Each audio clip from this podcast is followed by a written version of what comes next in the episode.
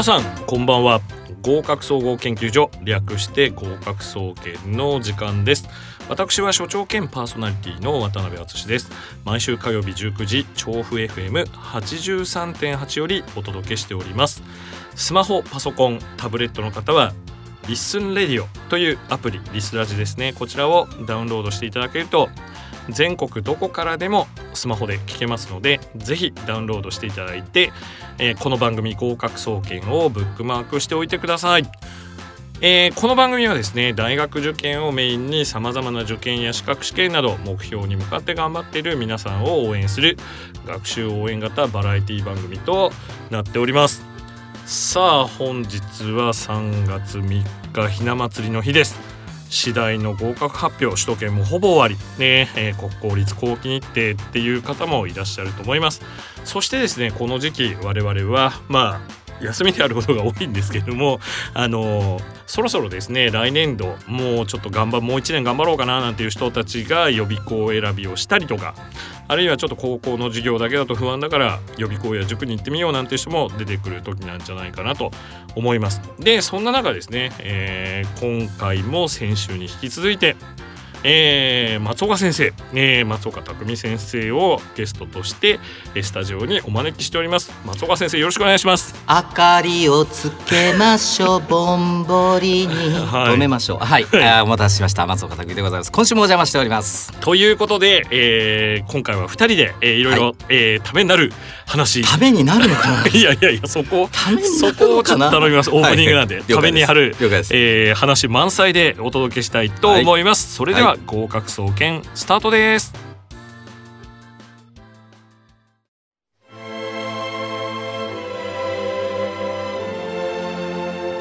お悩み研究所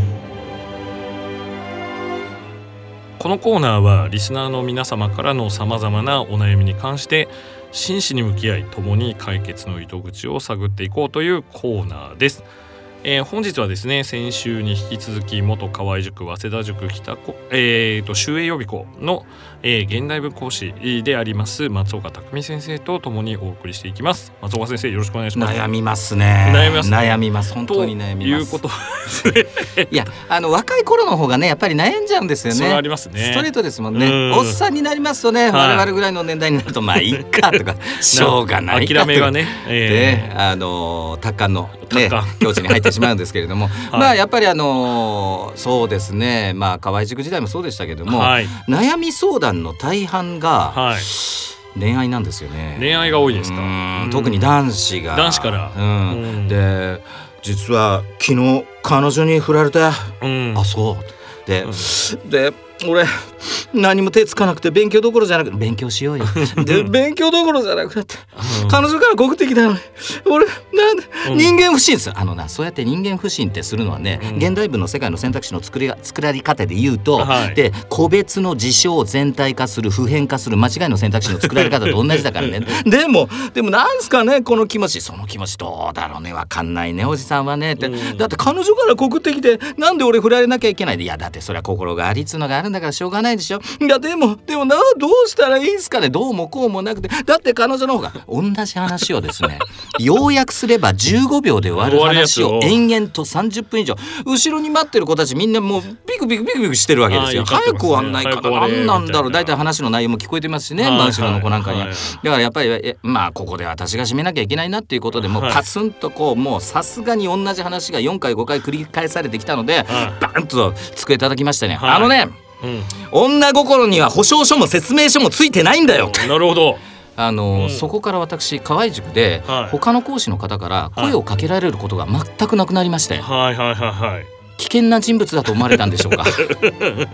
でもね先生、危険な人物って言いますと他にたくさんいます。いましたよ、見ましたでしょいろいろ。あのね、ね、特にあの、うん、受験直前期になると、はい、あの占いをやり始める。占いを。占いを神頼み。えー、っとね例えばあのまあ九州あたりの出来事ですけどね、はい、で手相を見るんですよ、はいはい、手相を見てああなたには5年以内に素敵な出会いがありますよ。そんなこと言うんですか？それでまたバカな先生が、はいはい、ででそれで「えそうなんですか？嬉しいです。ありがとうございます」と喜びながら帰っていくセンターテスト1週間前。どうですか？やばいっすね。ダメでしょそれ。もしかしてあそこの あそこですよね。それは。あのだったらね、はいはい、せめてセンターテストの点数を占ってあげるとかそっちの方がまだ建設的でしょ？で、ねうん、しかもね僕ねテストって信じないんですよ、はいはいはい、だってこんなね15センチ四方のねちっちゃなね、はい、ところにね、うん、人間のねあまたの運命が詰まってるわけないんですよ。だけど韓国あたりだったら手相の整形手術もあるんですってね。あすごいですね。ね整形手術するぐらいだったら自分で彫刻刀で彫っちゃえばいいじゃないか。ちょっと痛いけどな。痛い痛い痛い、うん、あいませんなんか。いやまあ手品とかね。手品。そういうのタラタラタンタカタンタカタンタカタ鳩が出ちゃうんですか鳩までは出せないと思うんですけどね手品まあだからなんか貴重な時間を使ってなぜそういうことをするんだっていう人はただねあのパフォーマンス講師としては私たち走りでしたねあ走りでしたかはい、はい、あのショーアップした状態で歌う。であと、うん、よくあの音楽番組で、はい、かつての CX 系の「ヘイヘイヘイ」とか見てると「はいはい、M ステ」とかもそうですけど、はい、あのキンキンキラキラキラこうバーンとこう、はいね、ステージに向かって噴射するやつあるじゃないですか、買いましてね。あああれいくらくらいするものなんですか？あれいくらしたっけかな？いやあのー共同で買ったんですけれども、はいはい、友人と、うん、あの相当な金額でしたね。三四十万したと思うんですけど。いやそうですそれを教室で 授業の後に自分歌ってバーンってやるとか、えー、めちゃめちゃ怒られました。はい、僕が一回検討したことがあるのは、やってませんよ。やってないんですけど、出張チアガール出張チアガール。でこれそれ自宅に呼ぶ。あ違いますね違いますねちょっとあの 教室に呼んで はいはい、はい、えー、エールを送ってもらおうかなと思ってそうですね。渡辺ゴー。いや受験生に向かって。ですねねやろうと思ったんですけど、はいはい、意外と高いですね。高いでしょ、ね、ちょっとシャレにならないぐらいの金額だったんでちょっととなんか出落ちにしてはちょっと高すぎるなと思ってやめたことだからその、はい、まあ確かにね我々の頃っていうのはまだ本当に受験生いっぱいいましたし、はい。はい、200人教室300人教室も当たり前だった、はい、なので確かにまあショーアップさせるっていう必要性もあったたことはあったのかなって思うんですけどね、うんまあ、今そんな時代じゃない。時代じゃないですけどね。ね。今そんな時代じゃない。まあ手相を見るなんていうのはもう下心満載でちょっと。いやもうだってそいつはあの私の知ってるその該当者なんですけれども、はい、それえっ、ー、とねプロファイプロフィール紹介しますと、はい、えー、40代半ば、はい、えー、恋愛偏差値低し、うん、えっ、ー、と未婚というふうになっておりましてですね、うん、もう大体そうなりますと、えー、その隠れた意図が、はい、目的が。わかると。わかる。新庄博。はいはいはい。ですね。小説ですけど。はい。まあそういう感じになります。他にはなんかこういこりゃやべえだろうみたいなのはありますか、ね、あのー、そうですね。やっぱりね、こう女子生徒に対して、過度なサービスをするっていうのは結構頻繁に目撃されましたよ。ああじゃあ男性の講師が、まあ、うん、お気に入りの女子生徒うんまあそれ分かりますよ。うん、で分かりますけれども僕なんか例えばあの講習って、はい、大手予備校の講習って指名でね講座を取っていただくんですけれども、で私なんか結構あの福山雅治さんのコンサートじゃないかなっていうぐらいですね、全員男子の講座が 結構立ってましてですね。すごいじゃないですか。やろうぜやろうともみたいな感じで。同性に支持される下ネタ満載の。下ネタ満載そんなのお送りしてた放送できないやつですね、はいはい、P とか P とか P とか入るような、はい。はい、なんですかねそういうのもありましたし、はい、実際まあそれでトラブルがはいはいはい、な男女のうん。うんうんがあまあ本当にもう枚挙にいとまがないぐらい目撃してきましたね。あのですからまあ自分がもし親の目線だと、うんうん、僕はね本当学習塾も予備校もちょっと怖いところはなきにしもあらず。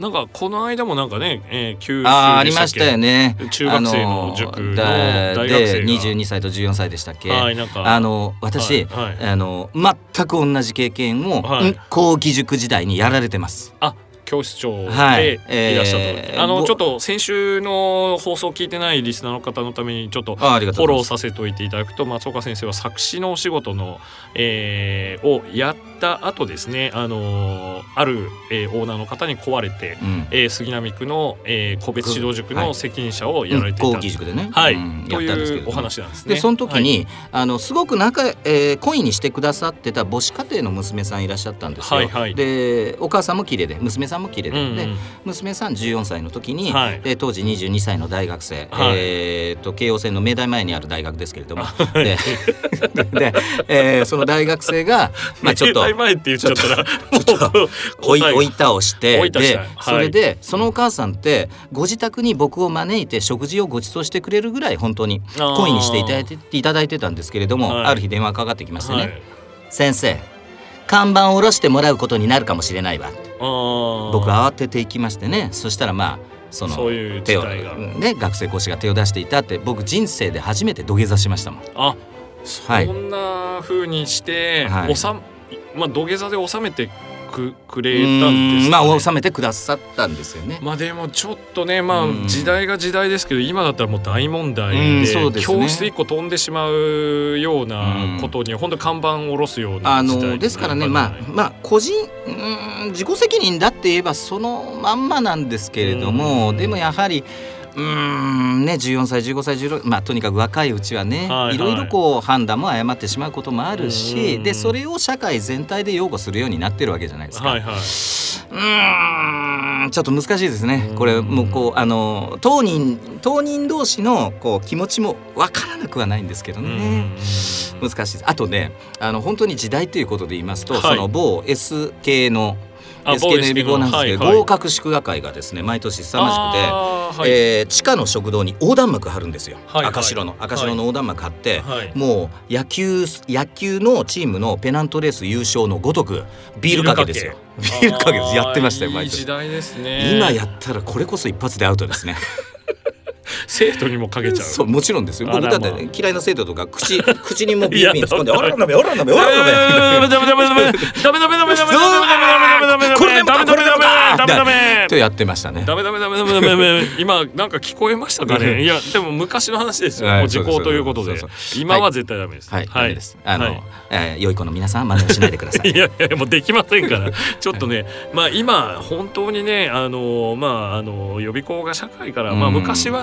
ねもう本当に行き場食い詰めてもうこれしかできねえぜみたいな感じのとこだったんですけど、はいはいはい。まあ今だいぶ社会的に認められうんて、まあそういうような話でやっぱりそのまあいろいろだからコンプライアンスも入ってきましたよね。ねうんありますねまあまあよよしあしありますけれどもね。ううんんまあだからそんな時代なのかな。であとは まあでもここまでねここまで個別の、はいあのー商売商業形態が広まるとは思ってなかったですね。ですねちょっとその辺の話を曲紹介の後にもうわちょっと。懐かしみながらやってみましょうか。ちょっと、はい。あの昔に戻らないように。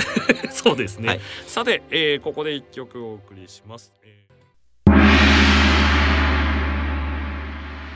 開運プロジェクト。このコーナーは運気の上がる情報などをどんどん知ることでリスナーの皆様の運気をどんどん上げていこうという他力本願なコーナーです。ということで、えー松岡先生と再びお送りしていきたいと思うんですけど、ちょっとですねあのーまあいろんなお話もはい大変興味深かったんですけど、はい。実は先生の専門の現代文についてちょっとお話しいただいてなかっおたなと任せください。いうことでちょっと現代文について開運しましょう。信じる者は救われるる。祈りなさい。違いますよ。違います まずあのまあ運運ね僕ね運命と運って2種類あると思うんですよねあ運命運命っていうのはもともと宿命的に決まってるもので、運っていうのは偶然偶然じゃないですか、はい。で世の中はほとんど偶然で支配されてまして本当にね、例えばだから偏差値60台をコンスタントに取っていたとしても、はい。偏差値60が当当日試験当日60の力の発揮を保証するかというとそうじゃないですよね。うん。あの僕の大体感覚肌感覚で言いますと大体偏差値まあプラスマイナス123ぐらいは上下しますね当日。12さんはい、はい。だから早稲田大学受かったんだけど駒澤大学落ちちゃった。慶応大学受かったんだけども日大滑っちゃったとか、いや結構見ますよね、だからそんなもんじゃないかなとか思うんですけどさ現代文っていう科目がはい。これね本当に声を大にして言いたいんですけれども、世の中で大いにね間違えられてます。はい。僕の目から見ますとこはい。れ炎上しそうな話なんですけれども、ぞ。あのー参考書問題集の解説の8割近く。はい。嘘です、間違ってます。いやー来ましたいねやいやいやだってね、はいはい。だってですね何だったかなあのセンター試験で有名なですね海辺暮らしっていうやつがあるんですけれども、はい。その海辺暮らしの最後の場面ではい。あのなんか水俣病をテーマにした小説なんですよ。で、はいその中で、えー、と海海辺の生物ですねチゴガニとか、はいフナムシとかを描写してんですよ。うんでそこの部分でそれがまあゴソゴソゴソゴソ動いてるみたいな感じなんですよ。うんで、あのーそれをですね、えー間違いの選択肢がいやいや間違いの選択肢が、えーちょっと突っ込んでましてですね、はい。で海辺でひっそりと生き生きている生物たちっつってあるんですけれども、はい。い、やひっそりと生きてるんですよ。はい。でひっそりと生きてるっていう部分以外に間違いが仕込まれてるんですけれども、はい。だけどあの、まあ、黒い表紙のですねセンター試験の解説本によりますと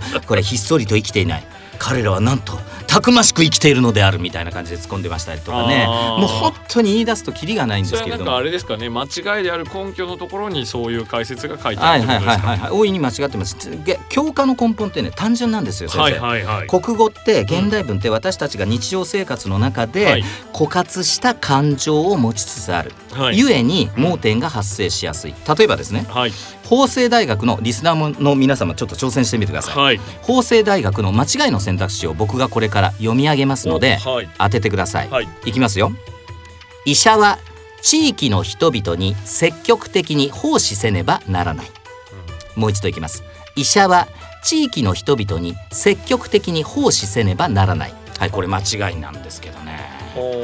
これねでもやりますとねあの結構高校の研究授業とかでも使わせてもらうんですけれども高校の先生たちも点点点でわからないですね実は奉仕が間違いなんですけれども、はいはい。奉仕ってただ働きじゃないですか。あー。だ要するにお医者さんはただで働かなきゃいけないよって言ってる選択肢ですよ。うんダメですよね。うんですけれどもねこれもまあ例えば、まあ、赤い表紙の本とか、はい。えーに載ってますと「せねばならない」は強すぎる言い回しであるとかですね。あそうね。そんな解説になってますしね。あのあとはですね学習院女子大学、はい。えークローン技術によってはい同じ人格の人間が大量に再生されてしまう恐れがある。クローン技術によって同じ人格の人間が大量に再生されてしまう恐れがある。嘘ですよだってクローンで人格作れませんよ。ね。体は作れますよね、うん。でだけど中身作れないですよね、うん。そんなことなんです。ですからね国語って結局で身軽なデブ。いやいやいやデブ重いですか？ら、デブはい。うちのおじいちゃんつるっぱげでヘアトリートメントに夢中。いやいやいやいやいや毛がないんだから、はいはい。私の彼氏は B リーグのバスケのプロ選手。いつも西松屋で洋服買ってるの。いやいやいや西松屋子供服なんでとか、うん。そのいやいやいやが現代文なんですよ。本当に簡単なんですよ。うん簡単なんですけれどもそれを世の中の誤解した講師たちが小難しくしてると。でその流れでその誤解した大いにした誤解した予備校講師たちがもしはい。模擬試験を作っているとするならばその模擬試験も前つばですしうん。それが例えば仮に、えー世の日の目を浴びて大々的に大学入試に導入されたりしたらどうなんでしょうね。うんなるほどね。怖いですよねあの国語って本当にシンプルですよ。でね、例えばこれお茶の水女子大学の今度は記述なんですけれども、はいはい。都市的空間としてではない空間。うんとはどのような空間か。いいですか？リスナーの皆さん、うん。都市的空間としてではない空間。どのような空間か。はい。これね都市的空間としてではないとかいう言い回しがすごい面倒くさいんですけれども、はい。都市じゃないって言ってるだけですよね、はいでそしてこの都市っていうのもちょっと気取ってますんで都市を私たちのカジュアルな言葉都会って置き換えましょう。はい。みんな出てきますよ。リスナーの皆さん一斉に叫びましょう。あ都会じゃないせーの田舎。うん。出てきますよね。はい。これが国語です。ああなるほどはないるほど、なるほど。じゃあまあそのなどどういうふうに言えばいいのかっていうと、うん。まあ要するにちょっと難しめなうん。高尚な風に見せてるのはうん。その周りの誤解した連中の、はいはい分かってないんですよ。分かってないです、うん。で間違いの選択肢は書いてないから×じゃないですし、うん。うん綺麗に逆ですからね。白が黒ですからね。どっかで逆ですからね。例えばミッキーミッキーマウス。はい。これ言っていいんですかラジオ？大丈夫です。大丈夫ですか、はい。オスネズミとかに言い直さなくていいですか？あのねディズニーランドも言っていいんですか、えーディズニーランドいいんですか、はいい、いんですか？つがいのネズミの国って言わなくていいんです。はい、であのミッキーに棒線引っ張ってあるとしますよね、はいはい。ミッキーマウスリボンをつけてる。それミニです、うん。ね、ううん。んスカートを履いてる。それもミニです、はいはい。逆なんですよ。ああなるほどね。何かが逆なんですよ、うんうんうん。ですからセンター試験なんかで言うと、えー、50万人もの受験生の皆さんを一刀両断できるような整合性が成立してると。ということなんですよね。だから書いてないから罰だとか言い過ぎでどうのとかニュアンスがどうのとか。いいいですかリスナーの皆さん、はい。全部嘘です、うんうん。はい。もう明確にちゃんと根拠があると、あります。あります、少えーそれはなくとも、はい、大学入試は。簡単に指摘できるはい。はずであると。そうです。だけどそれがね、私たちの私たち国語教育っていうのは特にそうなんですけど、うん。小中高と特に小中ですよ。はい。思考と感情を乖離させられるんですようね。感情が伴っていかないんですよ。うんうんで感情が伴っていかないから言葉をただ、うん。僕よく概念操作って言うんですけれども、はいはい。言葉を抽象概念に置き換えただけで理解できたと思い込んじゃうんですよあね。ー英語もありますねですよね、うんうんうん。だから結局自分の経験をそこに転化するサンプリングって言うんですけれども、うんうんうんサンプリングして初めて人間っていうのは共感したり本当の深い理解ができたりするじゃないですか、そうですね。それがなくなってると思うんですよね。だから例えばまあこれ女の子なんかもそうですけどね、はいはい。あのよく「大丈夫」って言うじゃないですか、はいはい。あれ大丈夫って言われた方どう答えりゃいいんですか？あれ大丈夫じゃない時に大丈夫って言われるんですよね。で私も風邪で熱が40度ぐらいある時に「はい。先生大丈夫?」うーん大丈夫じゃない。って言なりますで可愛い子にゃんにのにね可愛いって言わなきゃいけないですしね、はい。それからあと男子リスナーの皆さん騙されちゃダメですよ、はい。LINE なんかで女の子が送ってくる文面にハートマークついてるでしょ、はい。ここでまとめておきます。女の子ハートマークは句読点。何の意味もないんです、いえいえいえ。まあなるほど、うん。まあ、僕なんかもねあの英語なんか教えてて先生のおっしゃる通りだと思うんですけど、読んでるけど分かってないから、うん。読解の回がおろそかになってるってことですよね。まあそこをやっぱり引きつけるなり、うん。共感するなり自分の体験というのを投影するとかってうんいうところがないと、まずねだから言葉の、あのー咀嚼と返しから始めればいいんですよ。例えばうん「聞いて振られたの？え？あの彼と別れたの?」ほらうん。言葉変わりますよね、はいはい。言葉をが変わっていけばコミュニケーションって深まっていく。だから必ず本文上の「う」と思ったところは自分の言葉を添えて導入してそしてあとは想像力を働かせてうん映像化することですね。うんうん、素晴らしい。はい、映像化これは僕も偶然なんですけど、リスニングで必ず言ってることです、ね、ああはいはい、はい、ドッグで DOG っていうのを浮かぶやつはダメで生の犬がワンワンって吠えてる絵が出てこないと英語を聞いたことにはもうんもうそのそあそれにね近いやつで言うとですね、はい。これもセンターテストで出題されたんですけれども松尾芭蕉の句は「はい。静けさや岩にしみ入る蝉の声」はい。で静けさや岩にしみ入る蝉の声をどう間違え作ったかというと、はい。例えばその年の選択肢の2番。はい。蝉の声がはい。鋭く響いてる。うんうんダメです。ダメです。なぜならば静けさや岩にしみ入る蝉の声。でもね静けさや岩にしみ入る蝉の声っていう俳句を見てうん。静かなんだな。岩と蝉がくっついてるんだな。一体化してるんだなっていうのは皆さん理解はするんですよ。でもねそこに盲点が発生する、うんうん。静かな岩っていうのは当たり前です、うん。そりゃそうですよね。あの岩うざいわ？とか思ったことないですよね、うん ですいません。ではい。あのだけど静かな蝉をねみんな想像しないんですよ、静かな蝉だから声は出てるけれども小さな声、うんうんであれば声が鋭くはアウト、アウトはい。選択肢の1番なんかはそれを応用しましてね、うんうん。声がひたむきってすごいですよね。ひたむき一生懸命必死にああじゃあ大声を絞り出してということなのかと。うんだから要するに小声が大声で逆になってますし、うんうん。その年の選択肢の5番なんかはですね道中のせい正中の道道っていうのは動きですね、はいはい。道中のせい正中の道ちょっと待って。静けさえ岩にしみ入る蝉の声だから動かない蝉です。そうですね。正中のせいですよね。とかねうまいんですよ入試は。素晴らしいんですよ。いやまだまだ先生のお話はまだ尽きないと思いますけども、とりあえずはい。お時間が来てしまあったので,、ですか。えーまあ、松岡先生告知の方をじゃあちょあっと。はい。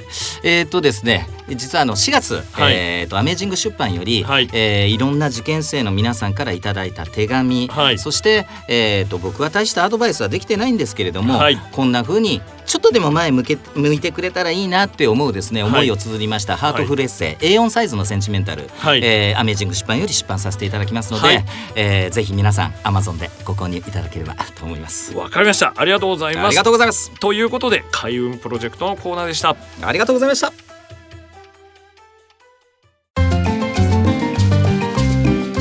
そろそろお別れの時間がやってまいりました。この番組ではお便りを募集しております、えー、まずですねミュージックバンカーと検索していただいてそちらの公式ウェブサイトトップページラジオ番組一覧へ宛先へのリンクがございますのでこちらから送信ください。ということでですね、えー、盛りだくさんで今週は来ましたがここまでです。松岡先生2週にわたりありがとうございました、えー、本当にありがとうございました。楽しかったです。受験生の皆さん、はい、本当に夢と希望がついえた時が今できる最善のことを正しいことをやりましょう。そこから何かがまた生まれ変わります。ということですね。どうもありがとうございました。えー、ということで、えー、お相手は私渡辺敦でした。この後30分はドリームワークスをお送りいたします。それではまた来週この時間にお会いしましょう。さようなら。さようなら